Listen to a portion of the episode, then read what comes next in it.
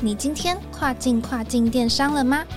本节目由欧美日跨境电商第一门户世宇智宇制作播出。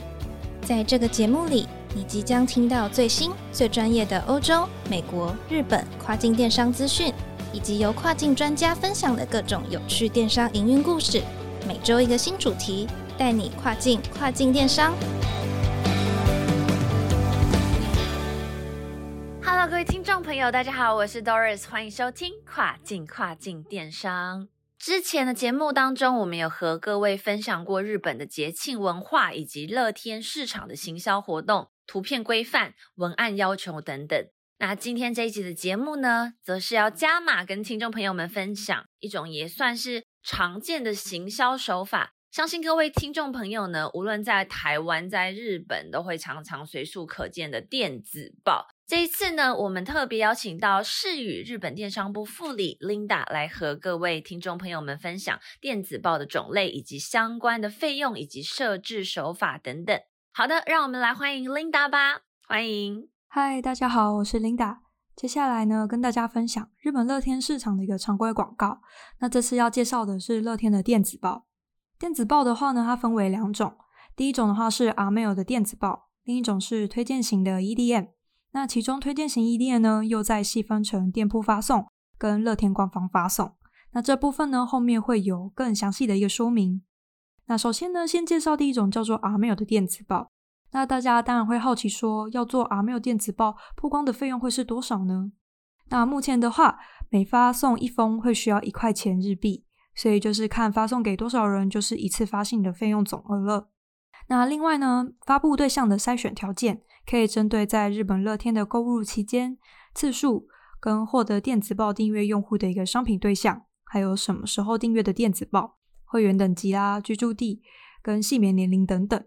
那发送的人数呢，依据发送的筛选条件去指定人数去做发送的哦。那发送的话呢，有即时发送跟预约发送这两种方式。那接着呢，就提到内容编写的格式，它有分为四种。第一种的话呢，是电脑版的纯文字。第二种的话呢是 HTML，第三种的话呢会是手机版，第四种的话呢就是 RWD。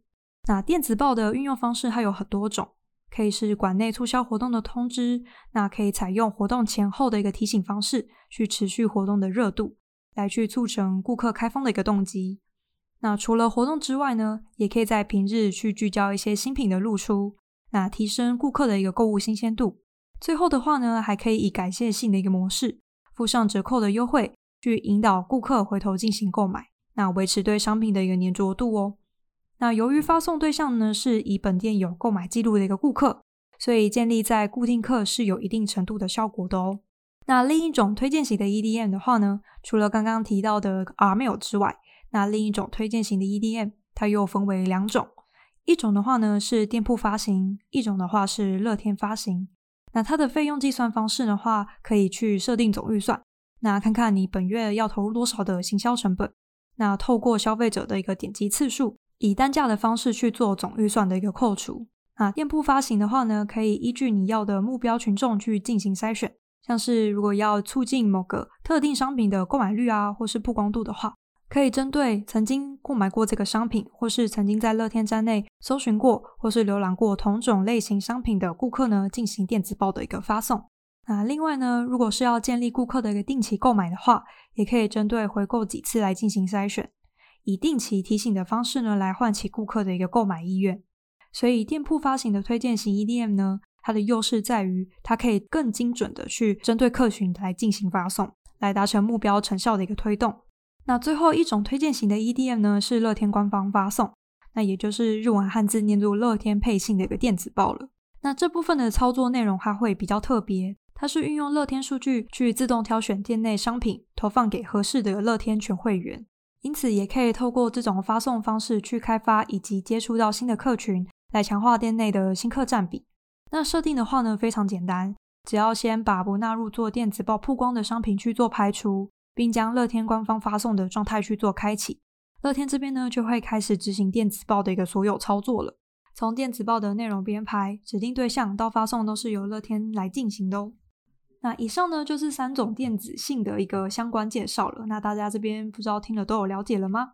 那如果你喜欢我们节目的话，或是有任何想要听的主题，都可以在收听栏上留言给我们哦，我们都会认真看大家的讯息哦。那也别忘了给我们五颗星好评。我是 Linda，感谢您的收听。好，感谢 Linda 为我们带来的分享，希望各位可以对于乐天市场电子报呢有更深入的了解。最后，千万别忘记了每周二早上八点钟准时收听跨境跨境电商，让我们带你跨境跨境电商。我是 Doris，下周见喽。